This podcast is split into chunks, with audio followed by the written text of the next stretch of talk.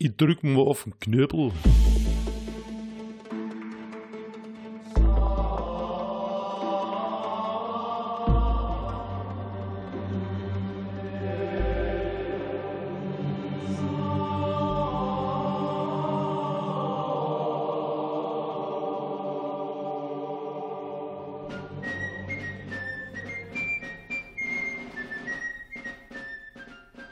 Zuhörerinnen und Zuhörer. Ihr seid gegrüßt, ihr seid begrüßt zum Podcast Historia Universalis. Heute werde ich die Friedenspfeife rauchen mit Oliver, dem Starken. Hallo, Oliver. Howdy, Partner. Und Carol, dem Schlauen. Hallo, Carol. Hau. Also, wir haben uns hier wieder versammelt, um eine neue Podcast-Folge aufzunehmen. Doch bevor wir auf das Thema der heutigen Folge kommen, was haben wir denn in der letzten Folge besprochen? Am besten mal wieder äh, Carol. Ne? Carol ist wieder dran. Wir sprachen in der letzten Folge, in der ersten Folge des Jahres 2020. Yay! Das war ich Über- zu bezweifeln. Halt, stopp, cut. Scheiße, In der letzten Folge letzten 2019. Okay. Wir sprachen in der letzten Folge des Jahres 2019 über den Boudica-Aufstand. Boudica benannt nach der Herrscherin, ähm, Königin der Izenten, ne? Hießen die so? Izene, ah! Königin und Herrscherin der Izenen gegen das Römische Reich. Zehner. Izene, ah! Nochmal. Wir lassen das alles drin, Olli, oder? Mhm. Oder wie ein Jackie Chan-Film endet. die Königin und Herrscherin der Izener, die den Kampf gegen das römische Reich anführte. Ja, genau. So. Sehr schön. Ja, wohin geht's denn heute? Was würdet ihr denn meinen? Wohin wird's uns verschlagen? Über einen großen Teich. Ja, Das zum- hätte ich auch getippt. ja zumindest teilweise im, im Kopf. Im Kopfe. An was denkt ihr denn, wenn ihr Indianer hört? Naja, an, Ah, du könntest natürlich auch Karl May meinen. Da hat einer aufgepasst. Ne? Verdammt. ah, Genau. Wir beschäftigen uns heute mit Karl May. Oh Gott, oh Gott, echt.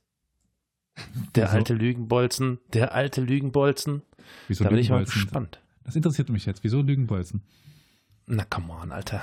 Hm, Weißt du, ich bin mit Karl aufgewachsen. Äh, also, ne? Also ich meine, ich Wer meine, der hat ja hier Also jeder, der zehn, naja, der hat hier zehn Kilometer weiter entfernt, ist der gestorben von meinem Wohnort und hat dort ein Museum und bla und blub. Und was mir jetzt nur geläufig ist, aber da wirst du uns ja vielleicht aufklären, ist der Vorwurf, der ähm, äh, Karl May äh, anhaftet, äh, dass er sich ganz viele Dinge aus den Fingern gesaugt hat, ohne das jemals gesehen zu haben. Also überhaupt, also, ne? Also, ja, du verstehst. das ist nicht der Vorwurf, das ist bewiesen. Okay, ja, ja, das ist trotzdem ein Vorwurf. aber egal, Ich weil meine, er der hat uns ja alle gut unterhalten. Romanautor, denn das ist ja, sein Job, na, sich sowas das, auszudenken. äh, Das, da hast du, da sagst du was. Das stimmt schon, das stimmt schon. Und man muss ja dazu sagen, eben, eben, Romanautor, das heißt, es geht um Unterhaltung und man muss sich mal vor Augen halten, ach nee, das, das hebe ich mir fürs Fazit auf. Okay, sehr schön. Aber ich meine, ich beschäftige mich jetzt nicht mit Karl May als Gesamtes, sondern nehme einen auf mich passenden Teilaspekt zu. Mhm. Ich wollte nämlich heute gerne überprüfen, da gehen wir nämlich wieder zurück über den Teich, zurück nach Europa und dann über den kleinen Teich, übers Mittelmeer. Es gibt halt zwei große Sachen, die Karl May geschrieben hat. Am bekanntesten Winnetou, ganz klar. Ja. Aber sagt euch auch der Name Kara Benemsi etwas? Ja, freilich. Jo. Genau. Kara Benemsi, so wie dann Karl May sagt, Kara für Karl und Benemsi, Sohn der Deutschen. Mhm. Erklärt er dann immer so schön in seinen Büchern und äh, schreibt auch ganz viel auf Arabisch. Aber konnte denn Karl May tatsächlich Arabisch lesen, schreiben oder sprechen? Ja, das weiß ich jetzt nicht. Darf ich mal raten? Nein. es wäre einfach ist die Frage nicht, äh, sonst wäre die Folge jetzt zu Ende. Nein. Wir sind dann zwar wieder auch dabei, mit dem etwas sich ausdenken, was man nicht kann, aber ja. Wie er sprechen konnte, können wir nicht überprüfen, weil mh, hm, es ist ohne eine Tonaufnahme schwierig zu sagen, wie gut jemand etwas aussprechen konnte. Hm. Aber zumindest seine Hinterlassenschaften im Geschriebenen werden die mal darauf unterprüfen, überprüfen. Naja, Tatsache ist, dass neben dem, neben den wilden Westen eben auch der Orient sein Steckenpferd war, ne? Ja, absolut. Der hat sich da echt meine Fresse. Oh, ich bin gespannt. Und wir sind wieder beim Ausgedachten. In einem Brief an seinen Leser Karl Jung schrieb Karl May am 2. November 1894 nämlich folgendes. Ich spreche und schreibe Französisch, Englisch, Italienisch, Spanisch, Griechisch, Lateinisch, Hebräisch, Rumänisch, arabische sechs Dialekte, Persisch, Kurdisch, Malaiisch, Namakwa, einige Sonderidiome, Suaheli, Hindustanisch, Türkisch und die Indianersprachen des Sioux, Apachen, Comanchen, Snakes, Utah, Kiowas, Dems, den äh, Quechume, sechs südamerikanische Dialekte. Lappländisch will ich jetzt mal hier nicht mitzählen. Hol mal bitte Luft. Ich mache mir Sorgen. Also, ich glaube, da hat der Mann da doch sich etwas ausgedacht. Ich wage es aus meiner Position zu bezweifeln, dass dieser Mann so viel Sprachen sprechen und lesen konnte. Ich schließe mich dir an. Dankeschön. Er hatte aber wohl die besten Sprachführer und Wörterbücher seiner Zeit. Hm. Er benutzte Bücher, Literatur, Reiseberichte und aus denen nahm er dann seine Begriffe. Also aus den Sprachführern, Wörterbüchern, Forschungsberichten. Also der, der Mann hat viel gelesen. Der muss verschlungen haben. Hm. Er benutzte zum Beispiel die Grammatik von Bersworth für das Türkische. Die neueste Grammatik der türkischen Sprache für Deutsche zum Selbstunterricht heißt das. Das, gab, das gibt es auch in seiner Bibliothek, die kann man ja einsehen. Es gab von Dr. Hartmann den arabischen Sprachführer für Reisende, auch zu finden in seiner Bibliothek. Das Problem ist dann aber, er hatte diesen arabischen Sprachführer und hat die türkische Grammatik. Und um mal den Ergebnissen etwas vorwegzugreifen, er schafft es nicht immer, die Verwendung vom Arabischen und Türkischen klassisch gut zu trennen. Ja, das äh, bringt er dann häufiger mal durcheinander, weshalb ich jetzt hier auch ein türkisches Wörterbuch aufzähle. Hm. Äh, wir hatten auch schon so ein bisschen darüber gesprochen mit den Persönlichkeiten, also Karabanemsi, der auch Old Shatterhand ist und beides ist ja irgendwie hm. die Inkarnation seiner selbst, also von Karl May. Hm, hm, ja. Und Kara Benemsi und Old Shatterhand können ja immer alle Sprachen sprechen, auf, auf die sie treffen. Es gibt ja nie die Situation, dass irgendwo Kara Benemsi hinkommt und er versteht die, die Leute nicht. Das gibt's ja nicht. Hm. Und er sieht sich selbst als Polyglott an, weil er eben so angeblich so viele Sprachen spricht und deswegen kann auch sein Charakter so viele Sprachen sprechen. Und weil sein Charakter so viele Sprachen spricht, spricht halt auch er so, so viele Sprachen. Das, äh, da gibt es auch einen Begriff in der Psychologie, äh, da fällt mir gerade nicht ein. Das ist schön. Aber okay es fällt einem dann doch relativ schnell auf, dass äh, die Sprachkenntnisse von Karl May leider nicht so gut sind, wie er sie wohl gerne hätte. Hm. Am besten sprach er wohl Französisch.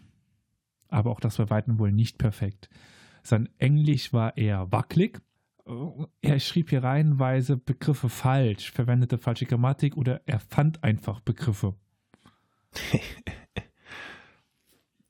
Hm.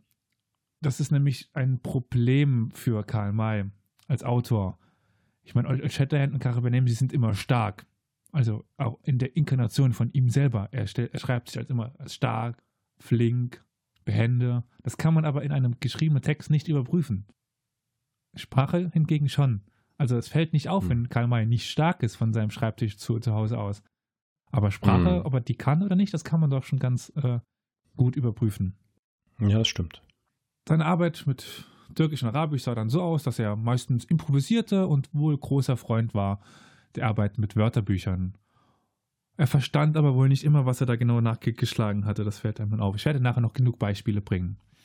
Und der Hybris von Karl May ging dann irgendwann so weit, dass er sich in Kirchners Literaturkalender als Übersetzer für außereuropäische Sprachen führen ließ. Alter.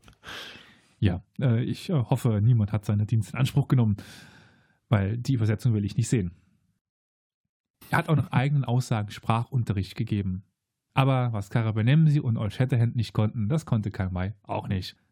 Aber warum verwendet er denn überhaupt fremdsprachliche Elemente in seinen Texten? Mein außer, dass es schön aussieht und irgendwie von Intelligenz zeugen soll. Es lassen sich grundsätzlich drei Funktionen feststellen. Als erste Funktion fällt eine prominent die Verwendung von reellen und konstruierten Personen und Ortsnamen auf. Sei es eben im Arabischen der konstruierte Name Karabenemsi oder im Lande des Mahdi, das ist der Abd el-Barak, der Diener des Segens. Da hat er auf Diener nachgeschlagen und el-Barak, der Segen, das hat er irgendwie hinbekommen.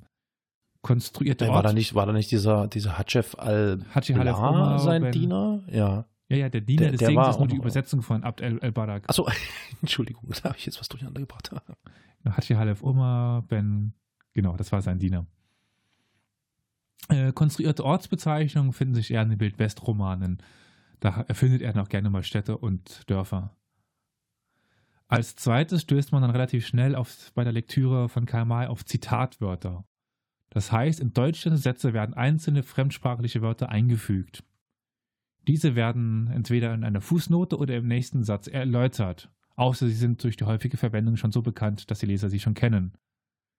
In der Regel handelt es sich bei diesen Zitatwörtern um kulturtypische Gegenstände oder Institutionen wie Speisen, Kleidungsstücke, Waffen, Pflanzen, Tiere oder Bauwerke. Also alles Dinge, die man ohne Probleme in ein Wörterbuch äh, nachschlagen hätte können. Ich meine, was äh, Burg heißt oder Turm, Bursch, das kann man nachschlagen. Hm. Kann man auch einen deutschen Satz e- einfügen. Ah, guck mal, der hohe Bursch da, dieser hohe Turm.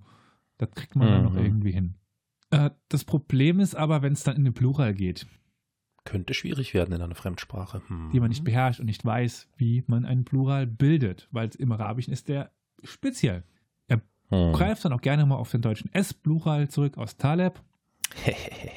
Also Taleb heißt äh, Schüler, Student, wären dann die Talebs. Die Taliban wären darauf sehr böse. Manchmal benutzt er dann aber auch plötzlich die richtige Mehrzahlform der Ausgangssprache. Zum Beispiel Kanasil für Konsul oder äh, Suvar für den Plural von Sure. Es mag sein, dass er dann irgendwo den richtigen Plural schon hatte nachschlagen können. In Am Jenseits, das ist auch ein Werk, gibt es eine kuriose Stelle, in der Karl May zuerst den deutschen S-Plural verwendet, in, oh Gott, Bashar Hindejins und im nächsten Satz dann den Plural Hujun schreibt. Also er schreibt selber, dass der Plural Hujun heißt. Also er benutzt ihn nicht nur, Mhm. sondern er sagt, der, der, der Plural heißt Hujun, um ihn bei dem Satz da- da- davor falsch zu schreiben. Ah. Im Silberlöwen 1 gibt er dann noch eine dritte Pluralversion mit Hedjan. Die dritte äh, Funktion, also dieser Fremdwörter, sind dann vollständige Sätze und Ausrufe in Fremdsprachen. Ich merke schon, auch hier wird es, auch hier wird es schwer, den Autor vom Werk zu trennen. Viele Grüße an, liebe Grüße an Peter Handke. Der schleicht sich hier echt in unsere Folgen ein. Ja, sorry, sorry, sorry. Äh, wir waren bei den vollständigen Sätzen. Also, wo es sich um nicht so bekannte Floskeln wie Assalamu, äh, Assalamu alaikum etwa handelt, folgt hinter einem Mhm. Gedankenstrich die deutsche Übersetzung. Hm. So fehlerhaft die Verwendung der fremdsprachlichen Elemente von Karl May auch sind. Sie machen aber doch irgendwie den Reiz der Reiseerzählung erst aus und ohne sie wären die Geschichten irgendwie doch leer und teilweise auch inhaltslos.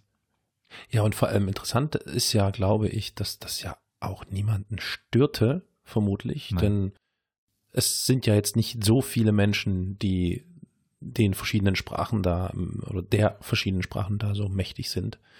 Ergo, hm, Genau, dementsprechend sehen wir doch gerne mal darüber hin, hinweg, nicht wahr? Aber Ja. da es trotzdem interessant ist, machen wir dann doch ein bisschen weiter. ja. Manchmal erschließt sich da nicht ganz, weshalb Karl May manche Zitatwörter verwendet. So heißt es einmal, so, man lässt man dir, äh, so, also man lässt dir nur 10 oder 12, zwischen denen sich 21 Chilal Zahnlücken befinden. Warum Karl May jetzt unbedingt Zahnlücke übersetzen wollte, ist fraglich. Hm, hat er wohl Spaß dran gehabt, das nachzuschlagen. Hm. Hm. Viele der von Karl May immer wieder verwendeten Zitatwörter kennt jeder seiner Leser. Wörter wie äh, Gemma, Dua, Fes, Haik, Hachi, Hedjin, City, Wadi kennen sehr viele Karl May-Leser. Waren auch meine ersten arabischen Wörter. Also was Ben war, heißt, Hm. wusste ich schon immer wegen Karl May. Oder was Hm. ein Fes ist, was ein Hachi Hm. ist, was ein City ist. Doch manchmal schoss er dann auch bei dem Schmökern in seinen Wörterbüchern über das Ziel hinaus. Im äh, Werk Der Schutz veröffentlichte er einen vollständigen Brief Halefs im türkisch-arabischen Original. Zwar völlig fehlerhaft, aber trotzdem ein großartiges Beispiel für Karl Mays Liebe zum Detail. Und der ist tatsächlich eine Seite lang in türkisch-arabischer Schrift, also nicht Schriftbild, sondern Sprache, ein Brief, den er dann nochmal übersetzt. Ich habe mir die Mühe gemacht, den zu übersetzen. Es macht keinen Sinn. Es macht so keinen schlimm. Sinn. Oh je. Oh je. Und wir hatten auch schon davon gehört, dass Karl May gern mal verschiedene Wörter oder verschiedene Formen für ein Wort verwendet. Dabei muss es nicht, sich nicht mal um so einen schwierigen Fall wie ein Plural handeln, dass er die Schreibform ändert. Selbst im einfachen Fall eines Singulars ändert er gerne mal die Schreibform. So heißt die erste Sure des Korans, die heißt Al-Fatiha, bei ihm auch mal Fatha, Fatha, Fatiha, Fathasha oder Fatah oder Fatah. Das waren jetzt alles, ich kann es euch jetzt schwer zeigen, wie die aufgeschrieben sind, aber alle doch irgendwie anders. Hm. Hm.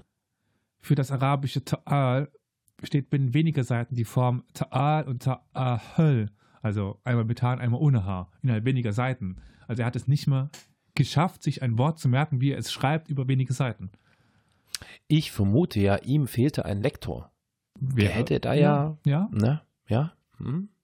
Besonders achtlos verfährt er mit dem Buchstaben H, wie wir ja schon bei Taal gesehen haben. Das setzt er manchmal, äh, wie im Deutschen, zur Modifizierung, der, äh, zur Modifizierung des vorigen Buchstabens ein. Also früher schrieb man ihn ja noch Tun mit H, also T-H-U-N und Tat mit T-H-A-T. Und er verwendet ihn aber auch zur Kennzeichnung der, von Vokallängen, wie in City. Also für ein langes I schreibt er IH. Aber Mhm. eigentlich müsste man eigentlich S-I-D-I schreiben und wenn man dann noch die Längen anzeigen will, mit einem Strich über dem I. Das wäre die. Ja, ja, ja. Und er macht, stattdessen schiebt er dann H rein. ja, also S-I-H-D-I. Mhm. Also im Arabischen Mhm, steht da mhm, niemals ein H. Never, ever. Ja, ja, ja, ja. Never ever. Nachdem ich dann bisher gezeigt habe, dass Karl nicht selten schon in der Konstruktion einzelner Wörter gescheitert ist, kann man sich denken, was auf einen zukommt, wenn man ganze Sätze untersucht. Die Grammatik der Sprachen lassen sich ja nicht in einem ausgedehnten Wörterbuchstudium erlernen. So ganz viele Beispiele würde ich jetzt nicht hier anbringen, da die Fehler nur für die Leute ersichtlich sind, die auch dem Arabischen mächtig sind. Aber selbst Anfängern sollte auffallen dass Formen wie Allah il Allah nicht funktionieren. Karl May sieht das als verbalhornte Version von La Ilah Ilah Ilahu. Also für es soll, ähm, also das heißt ja, es gibt nur einen Gott und sein Name ist Allah. Aber Allah il Allah, das soll für Gott ist Gott stehen. Das funktioniert aber im Arabischen überhaupt nicht. Mhm. Hm, Oder Sätze aus von Bagdad nach Stambul. Allah inhal al-Aga katelahum. Allah verdamme den Aga, er hat sie ge- getötet. Das ist nicht falsch, aber das Personalsuffix hum bezeichnet eigentlich mehrere Personen. Also er hat sie ge- getötet, steht aber im Deutschen im Singular. Ähm, richtiger wäre in diesem Fall gewesen ha, weil es sich um eine einzelne Frau handelt. Katelah ha warum er um auf, das, auf dieses Hum kam, was eigentlich eine Pluralform ist. Oder er lässt in der Sklavenkarawane einen Sklaven in angeblich rudimentären Arabischen mit Ich sein Halil antworten. Das Problem ist nur, das Arabische kennt das Wort sein nicht. Mhm. Der Satz müsste eigentlich heißen Ich Halil. An dieser Stelle sei noch kurz etwas zu Karl Mays allgemeinen Fähigkeit in Fremdsprachen gesagt, denn dort sieht es nicht viel besser aus. Sein Englisch ist grausam, sein Spanisch fast nicht vorhanden. So erfand er beispielsweise solche Perlen wie Big Mouth. Was könnte das denn heißen? Auf Englisch Big Mouth, Große Große Klappe. Großmaul. Großmaul. Oder Großmaul. Äh, Big Mouth. Green Beaks. Die Was wär, Grünschnabel. aber Sekunde, was wäre denn, was, was, oh, I think I spider, I think Ja. I spider, my lovely Mr. Singing Club. Ähm, aber äh, äh, was, was, was wäre denn jetzt die englische Entsprechung für Großmaul? Äh, ich wage mir nicht an, äh, so gut Englisch zu können, als das zu übersetzen.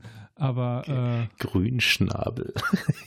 äh, äh, wenn ich Na das jetzt in gut. den Hm, Automouth, Okay. ja, Automouth, keine Ahnung. Gut. Ähm, dann gibt es noch äh, Brandy Thinner. Den Schnapsverdünner. Brandy. Oh nein! Oh. Oh Gott. Das ist ja krass. Das ist, this is not the yellow from the egg, mein Lieber. Also, oh man. Ich habe jetzt da doch ein paar, ein paar Perlen ausgesucht. Auf jeden Fall, das zieht sich durch. Das ist mir beim Lesen damals auch nicht aufgefallen. Aber Das so, ist ja interessant. ja, der schöne Brandy Thinner. Kein Wunder, dass ich so schlecht in Sprachen bin. Zu viel Karl May Ja. gelesen. Lesen viel, dann bist du gut in Sprache. Ja, genau. Ja. Dann noch ein kurioser Fall, bevor ich noch für ein kleines Sprachrätsel eingehe. Karabenemsi muss an mehreren Stellen die Surah al-Kafirun zitieren. Die kann er auch, aber nur auf Deutsch. Zumindest an einer Stelle schreibt Karl May aber auch einen arabischen Fetzen dieser Sure. So meint Karabenemsi, dass die Bedeutung des Wortes Itaram besonders schwer an dieser Sure sein soll. Itaram heißt in etwa ehren oder hochschätzen. Karl May übersetzt die Sure wie folgt. Im Namen des allbarmherzigen Gottes, sprich, O ihr Gläubigen, ich verehre nicht das, was ihr verehret, und ihr verehret nicht, was ich verehre, und ich werde auch nicht verehren das, was ihr verehrt, und ihr werdet nicht verehren das, was ich verehre. Ihr habt eure Religion und ich habe die meinige. Ist es jetzt auf der Inhalt erstmal egal? Ja. ist es halt häufig, wenn er aufgefordert wird äh, als Christ und so weiter. Egal. Verehren kommt er da schon sehr häufig vor.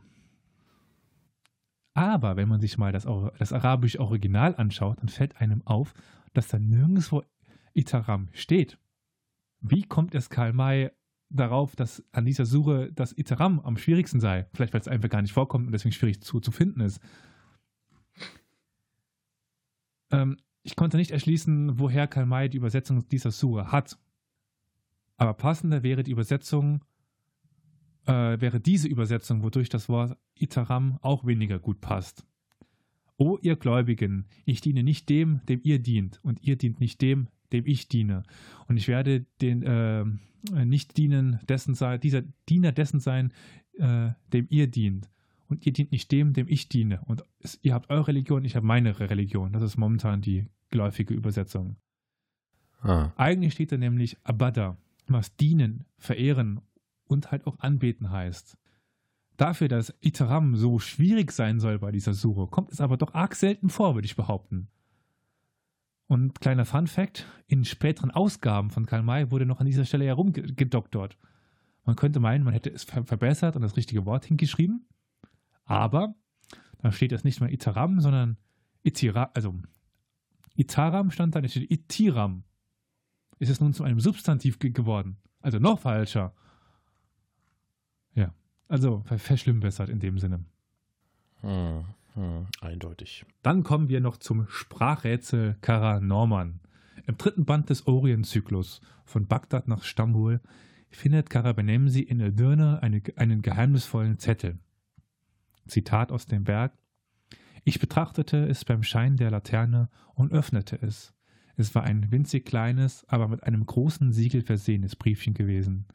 Drei kurze Zeilen standen darin. Sie waren in arabischer Schrift geschrieben und waren so klein, dass ich sie, dass ich sie hier unmöglich lesen konnte.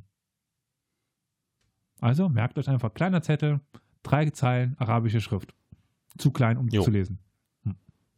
Nachdem einiges passiert ist und Karabenemsi unter anderem in Gefangenschaft geraten war, beschäftigt er sich wieder mit diesem Zettel.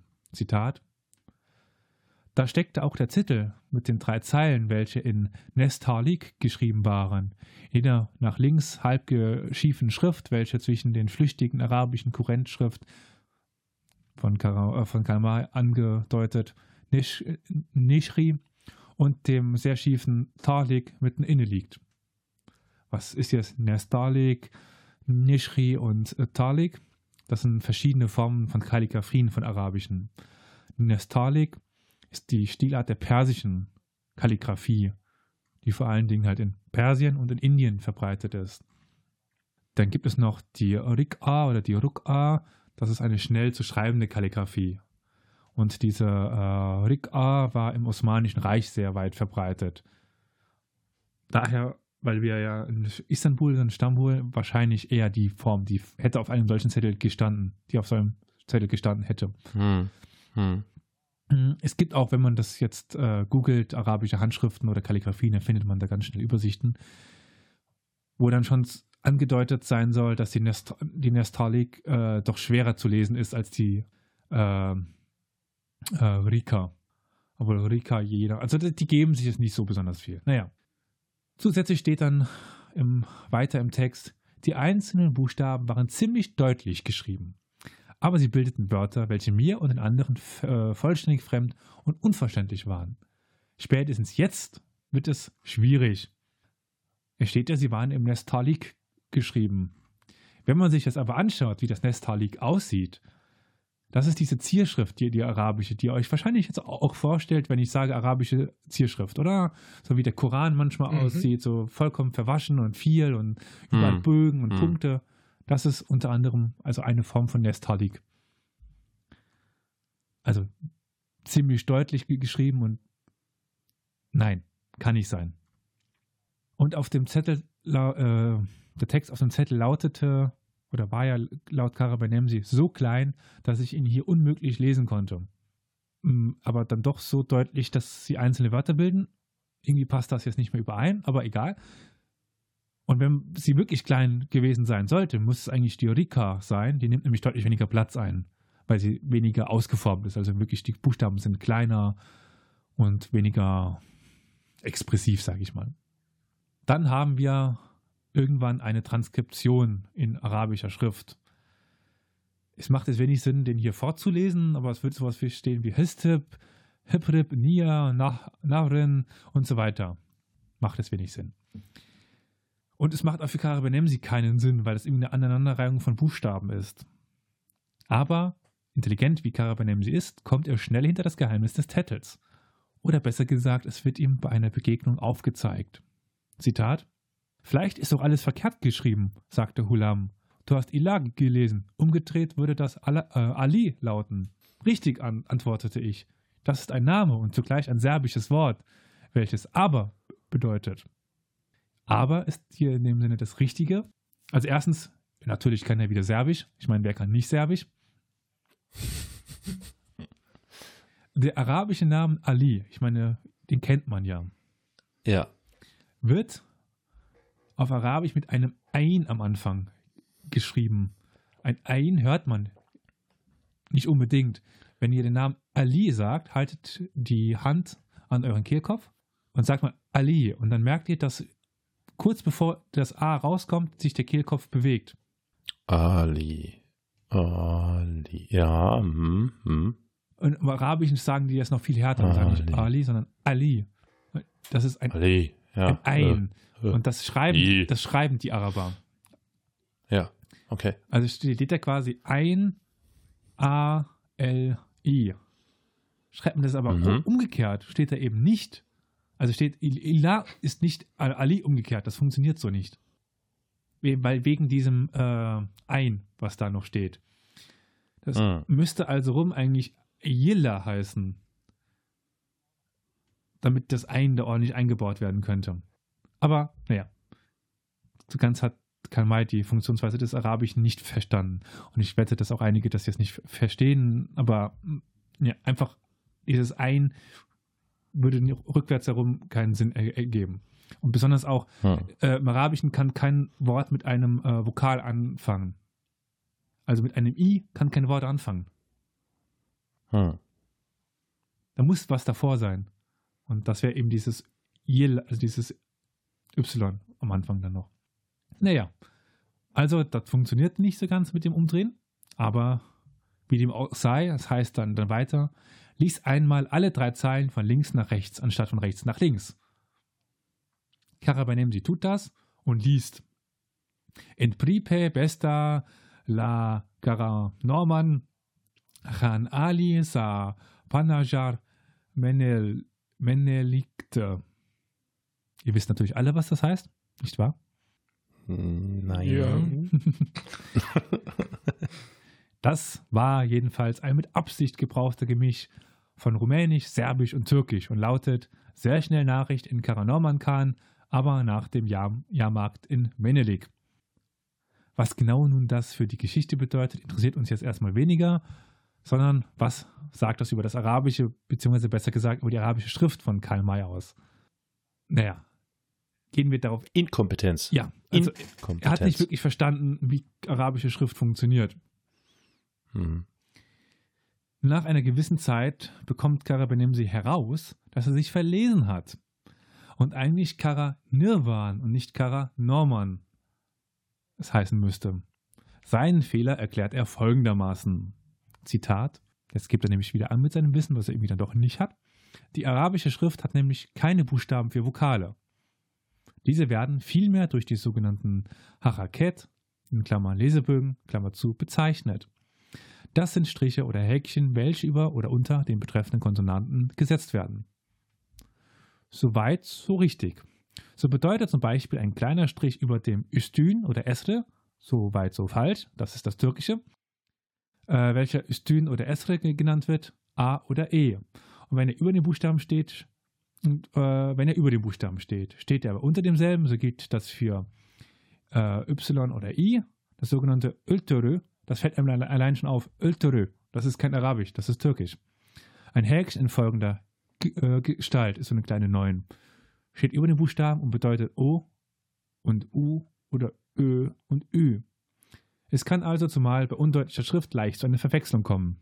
Das war auch mir fast beim Lesen des Zettels geschehen. Ja, also wie gesagt, diese Aussage stimmt an sich, aber lange Vokale werden geschrieben. Also werden Vokale sehr wohl aufgeschrieben, wenn sie lang sind.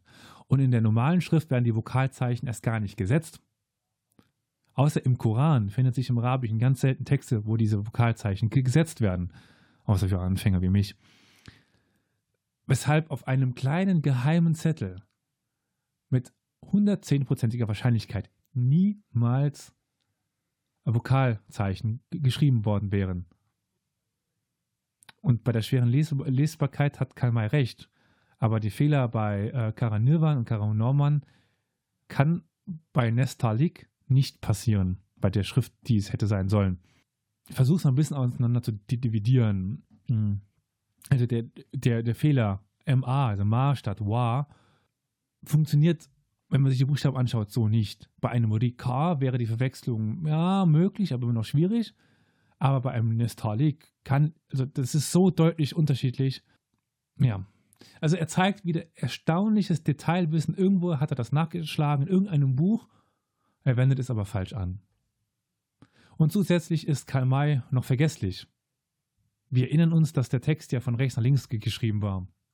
Man sieht, dass Nirvan, also wenn man den Text vor sich hat, man sieht dann, dass Nirvan und Norman eher in der richtigen Buchstabenreihenfolge zu verwechseln wäre.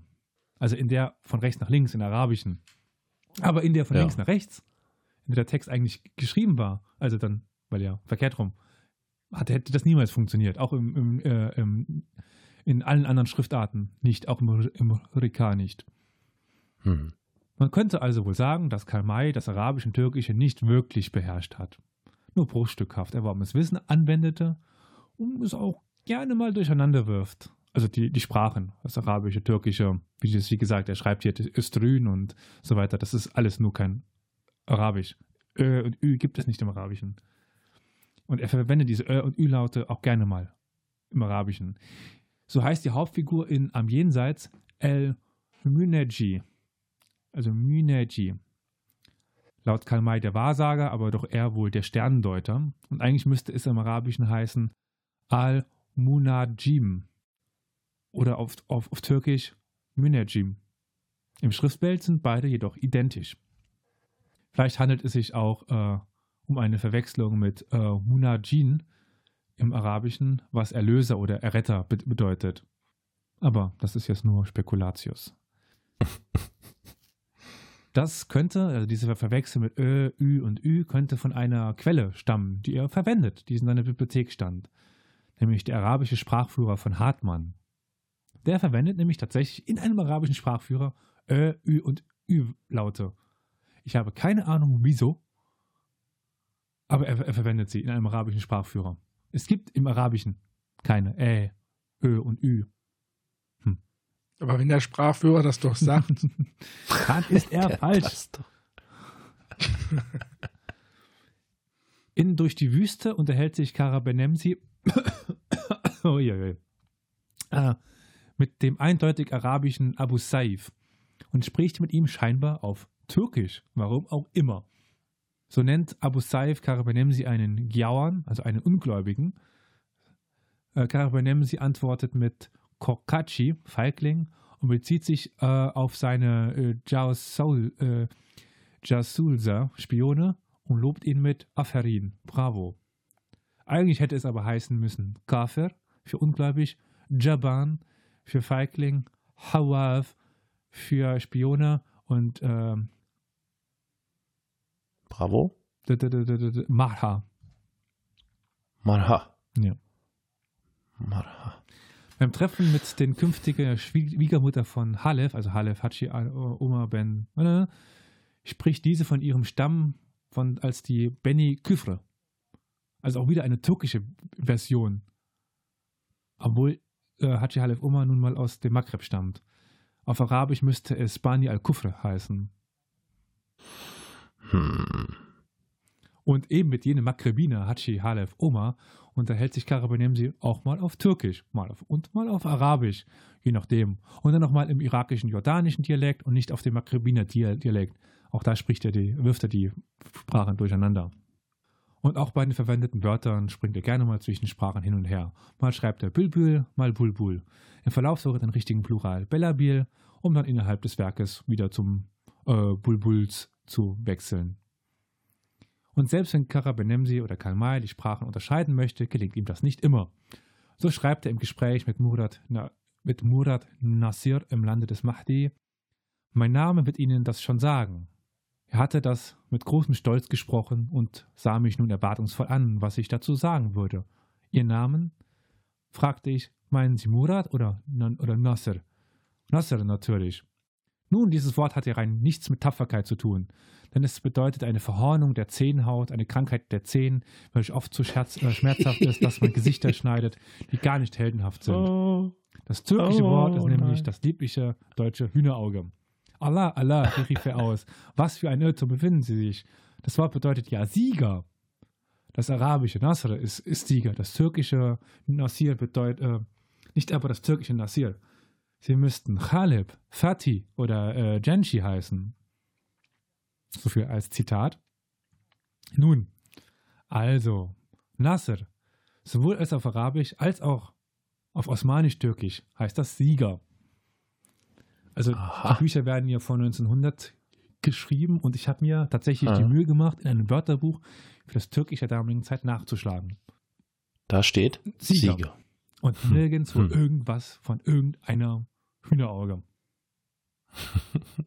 Auch bei Tja. Hamann habe ich nachgeschaut. Kein Hühnerauge. Woher das kommt, ich weiß es nicht. Humor. Das ist sächsischer Humor, Elias. Okay. Verstehst du? Auf jeden Fall hat äh, das nicht so ganz funktioniert, diesen Nasser da äh, aufs Korn zuzunehmen. Aber Karl May verwendet auch überraschend passende Formulierungen, die er wahrscheinlich aus einigen einschlägigen Reiseliteraturen entnommen hat. Er hat sehr gerne Reiseliteratur gelesen von Leuten, die, die tatsächlich im Orient waren. So kann man Also, sich äh, da, aber, da, da, der war auch im Orient. nach den Büchern und hat es tatsächlich nicht weit, Ja. weit geschafft, weil er zurückreisen musste. Stimmt. Äh, stimmt, Ja. ja. Okay. Man kann sicherlich den einen oder anderen Sudanesen überraschen, dass man die Begriffe Kisra, Merissa, Seriba, Sandal, Dahabie, äh, Noka, Filuka, Dumanshi, Laklak oder Timsha kennt. Denn das sind alles Begriffe aus dem Werk äh, Sklavenkarawane, die korrekt aus dem Sudanesischen stammen. Er verwendet aber eigentlich lieber Türkisch als Arabisch, wechselt zwischen den Sprachen hin und her. Ich weiß nicht, ob sich äh, Karl May überhaupt dem großen Unterschied zwischen Arabisch und Türkisch bewusst war. Weil die Sprachen, so eng sie kulturell nebeneinander liegen, sind sie eigentlich sehr, Ja. sehr unterschiedlich. Ah. Und ein wirkliches System, warum Karl May jetzt irgendeine Sprache verwendet hat und die andere nicht, lässt sich nicht erkennen, weil nicht mal, es ist nicht mal wichtig, mit wem er spricht. Er verwendet halt gerade das, was er, er möchte. Und zum Abschluss will ich jetzt noch gerne, um den Bogen zu schließen, nochmal auf Kara Ben Nemsi, die, den Namen eingehen. Also jeder von uns kennt ja Kara Ben Nemsi und auch jeder kennt die er Erklärung, die Karl May für diesen Namen selber gibt. Hm. Zitat, das ist Karabenemsi, ein großer Taleb aus dem Abendland. Der brave Mensch hatte mich einmal nach meinem Namen ge gefragt und wirklich das Wort Karl im Gedächtnis behalten. Da er es aber nicht auszusprechen vermochte, so machte er rasch entschlossen ein Kara daraus und setzte Benemsi, Nachkomme der Deutschen, hinzu. Wobei Kara aus dem Türkischen kommt und schwarz heißt. Benemsi, Nachkomme der Deutschen. Ben bzw. Iben heißt auf Arabisch Sohn oder Nachkommen. Nemsi ist aber eigentlich im modernen Arabischen der Begriff für Österreich. Oder besser gesagt an Nimsa heißt Österreich. Wie kommt es aber nun dazu, dass Karl May nicht Ben Al-Almania schreibt, was, der, was Deutschland heißt auf Arabisch? Hm. Nun. Tja. Hm. Nimsa nun. kommt über die slawischen Sprachen ins Türkische und dann ins Arabische und wurde als Ja. Begriff für die Österreicher verwendet. Das geschah jedoch zu einer Zeit, als der moderne Nationalismus noch gar nicht existierte und auch die Trennung zwischen Österreich und Deutschland noch nicht da war. Es waren alles irgendwie Ich Deutschsprechende. möchte kurz, möchte kurz äh, dazu äh, äußern. Aktuell heißt es zum Beispiel in der slawischen Sprache Tschechisch Niemetz. Genau. Das ist diese Südsla äh, südslawischen, diese slawische Genau. Sprache. Ja, ja. Daher kommt dieses Nimsa. Die Südslawen hatten aber nur mit Österreichern zu, zu tun. Und ja, wiederum auch den meisten Kontakt Klar. mit den vordringenden Osmanen. Mhm. So kommt es eben zu dem Austausch dieses Wortes. Ja. Für das moderne Deutschland hingegen etablierte sich der bekannte Begriff Almania. Almania, ich bin au- aus Deutschland. Aber wir müssen dabei bedenken, in welcher Zeit Karl May geschrieben hat und dass sich seitdem die Begrifflichkeiten teilweise sehr verschoben haben. Ich meine, das sind zwei Weltkriege dazwischen. Gerhard Rolfs, Afrikaforscher des 19. Jahrhunderts und wahrscheinlich auch Lektüre von Karl May, schrieb in seinem Werk über Marokko folgende Zeilen. Und was nie und nirgends in Marokko gesehen war. Ich hatte ein großes Aushängeschild, darauf hatte Smail mit großen und schönen Buchstaben gemalt. Mustafa Nemsawi Tabib wa äh, Girarati. Das heißt Mustafa der Deutsche, Arzt und Wundarzt. Zitat Ende. Oder, Zitat, für uns Deutsche haben die Marokkaner das durch die Türken den Arabern zugebrachte und aus dem Slawischen entlehnte Wort Nemsi. Zitat Ende. Bei Rolfs finden sich noch eine Hand von weiteren Verweisen, die aufzeigen, dass Nemsi zu dieser Zeit sehr wohl auch für Deutsche verwendet werden konnte. Ob die Marokkaner zu dieser Zeit den Unterschied zwischen Österreicher und Deutschen kannten, das ist jetzt eine Frage, die ich nicht beantworten kann. Zitat noch. Der Ausdruck Nemsa, mit der früher Gesamtdeutschland bezeichnet wurde, ist auf Österreich übergegangen. Zitat von Rolfs in einem späteren Werk. Wir können also direkt jetzt um 1900 sehen, also kurz nachdem die Orient-Romane von Karl May erschienen sind, ist dieses Werk von Rolfs äh, auf den Markt ge gekommen, dass sich genau zu dieser Zeit es änderte, dass Nimsa oder Nemsa plötzlich nur noch für Österreich steht. Kurz nach äh, den Werken von Karl May. Mhm. Und damit müssen wir doch zumindest bei diesem ne, äh, Baunamen, diesem zusammengebauten Namen, äh, Karl May doch recht geben. Karabenemsi macht in dem Sinne doch Sinn. Es ist doch nicht so der, der Österreicher, wie ich zuerst dachte mit meinem Arabischen. Ich denke jetzt aber, die folgenden Zeilen aus Frieden und äh, Frieden auf Erden lässt und fasst die Person von Karl May und dessen Fremdsprachefähigkeiten als abschließende Wörter ganz gut zusammen. Zitat: Er sprach nicht fließend, aber deutlich, nicht richtig, aber verständlich, und wendete den nicht so sehr großen Wortschatz, den er besaß, nach den Regeln seiner heimatlichen Grammatik an. Also, um ihn ganz zu begreifen zu können, musste man der englischen, Karl Mays der deutschen, Sprache mächtig sein. Zitat Ende. Tja. Tja. Das heißt, was wir jetzt hier feststellen können bei der Person Karl May, ich hatte vorhin nach dem Begriff für diese, für den, äh, ja, ähm, diese Diagnose in der Psychiatrie oder in der Psychologie gesucht und das war der Begriff dissoziative Identitätsstörung. Oh Gott, so weit weiß ich es nicht.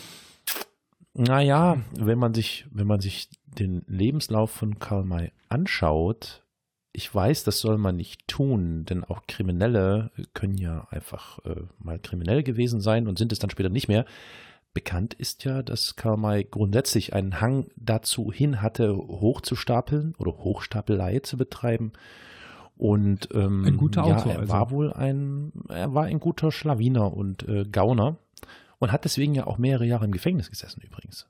War dir das bekannt? Ja. Ja, genau. Ich war sogar in dem Gefängnis, in dem er saß, zuletzt in Waldheim. Selber? Ui.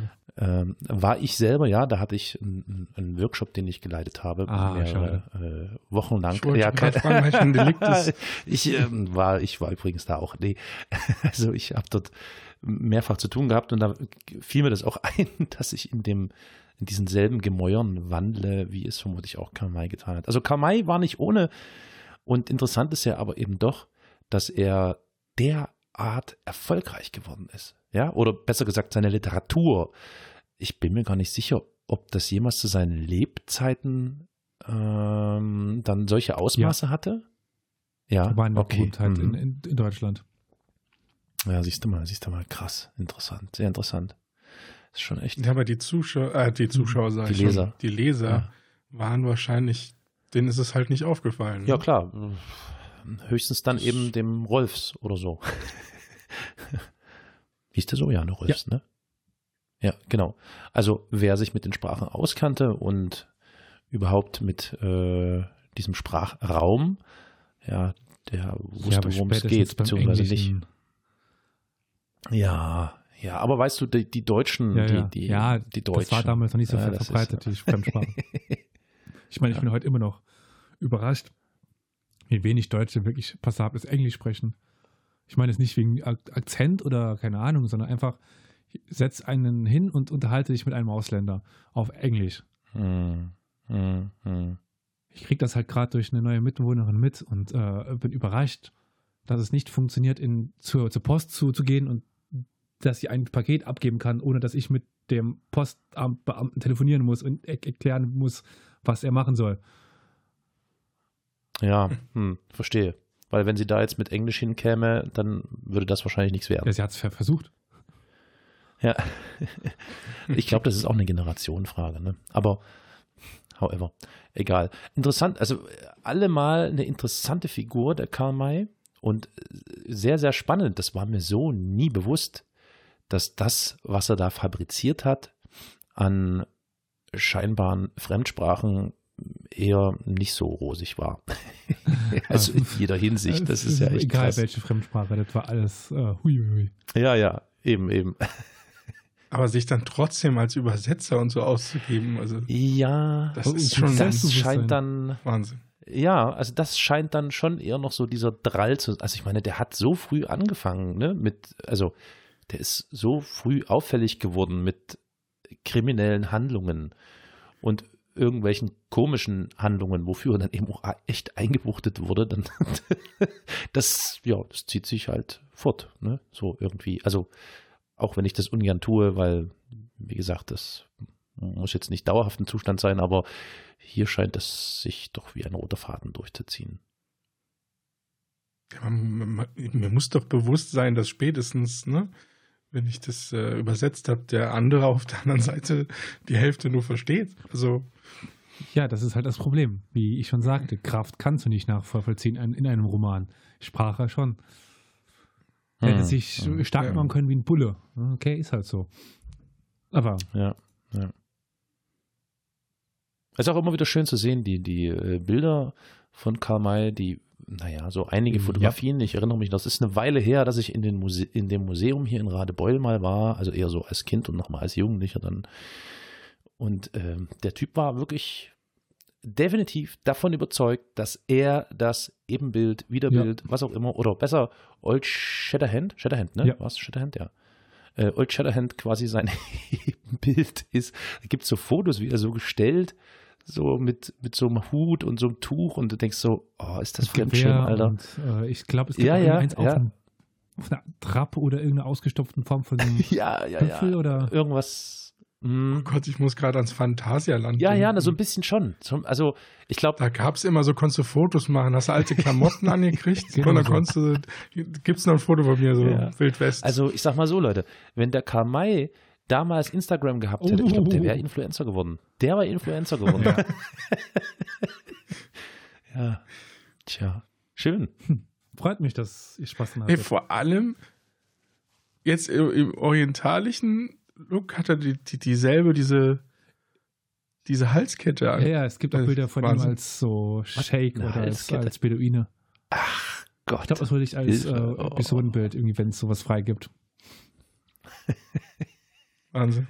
Aber wenn man so, sich so die, die letzten Bilder von ihm anschaut, wo er dann schon so äh, graues Haar hat, wallendes graues Haar und dieser Schnurrbart, das ist schon, ne, also der, der weiß, was er will. Ne? Also ich meine, der guckt da so in, in, in den Fotoapparat rein. Ich würde mal sagen, doch, ja, es ist ein Foto. Ähm, hm, der ist äh, überzeugt von sich. Das musste er erstmal hinkriegen. schon krass. Wisst ihr aber, als was Karl May noch bezeichnet worden ist? Äh, pff, nee. Als Lieblingsliteratur von einem gewissen Österreicher. Ach nee. Really jetzt? Hm. Wollen wir den Namen jetzt aussprechen? Nicht, dass wir jetzt wieder Schelte kriegen irgendwie. Nee, bitte nicht. Wir hätten es fast geschafft. Zwei Folgen am Stück.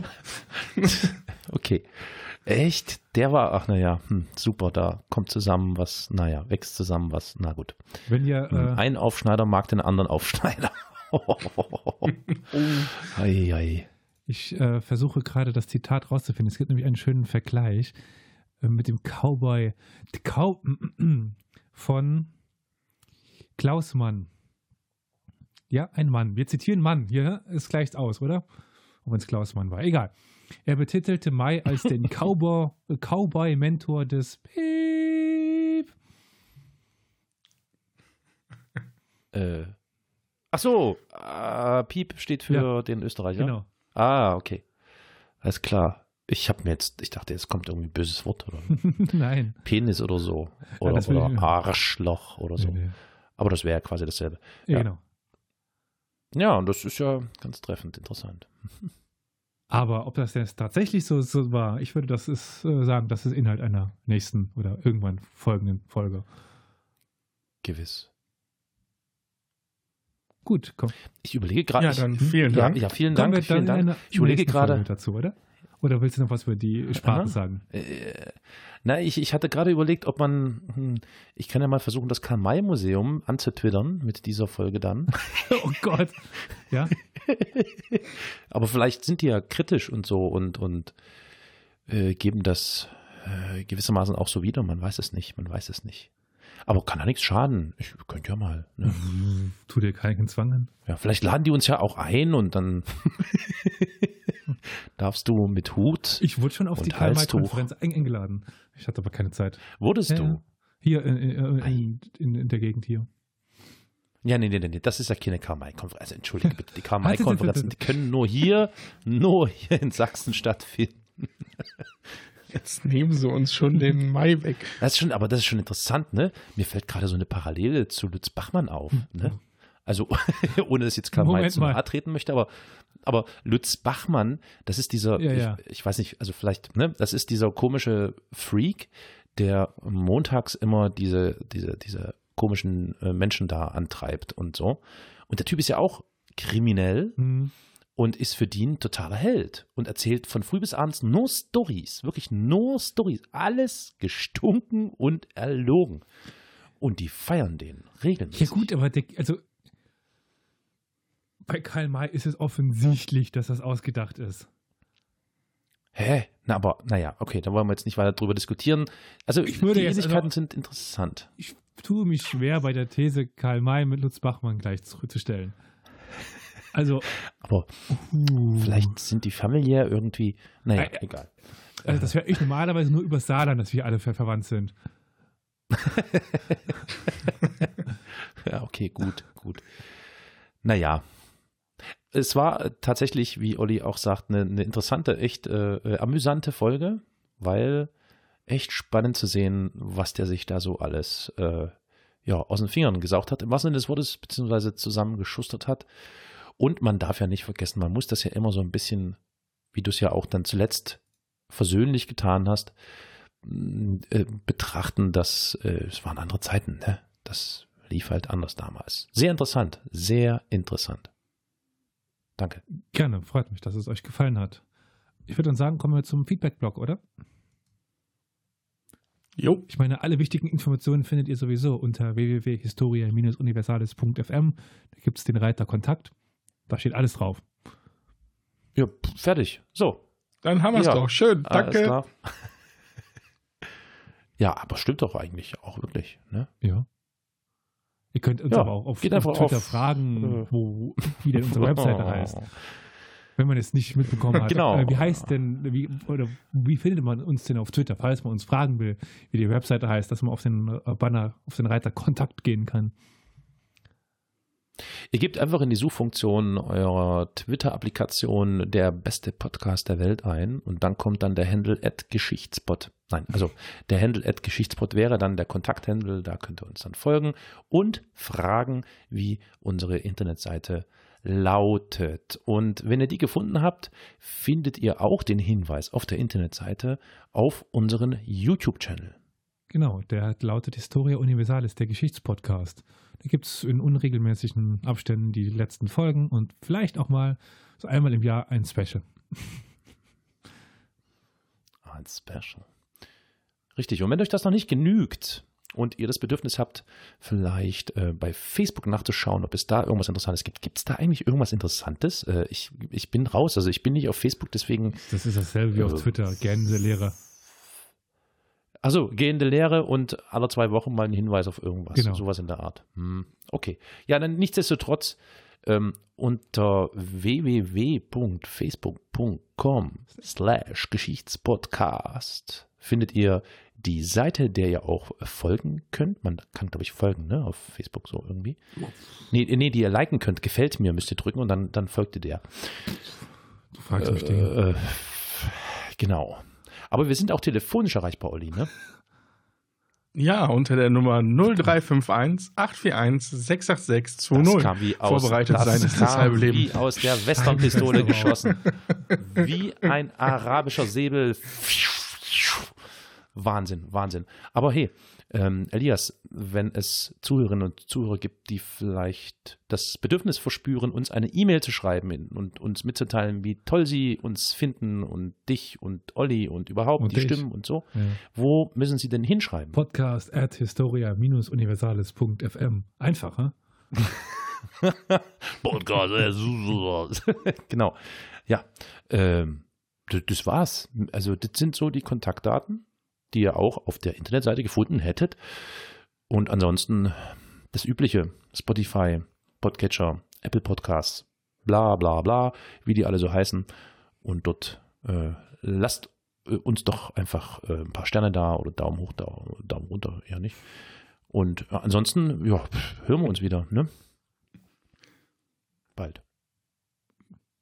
Und schon haben wir die erste Folge Ja. im Jahr geschafft. Ja, wup. stimmt. Wup, wup. Und noch einmal zurück. Und jetzt geht es ganz einfach voll los. Achtung, Achtung. Okay. Also, denn ich äh, verabschiede mich von meinen lieben Mitpodcastern. Danke, Elias. Und danke, Olli. Bis zum nächsten Mal, mal, mal. Assalamu alaikum.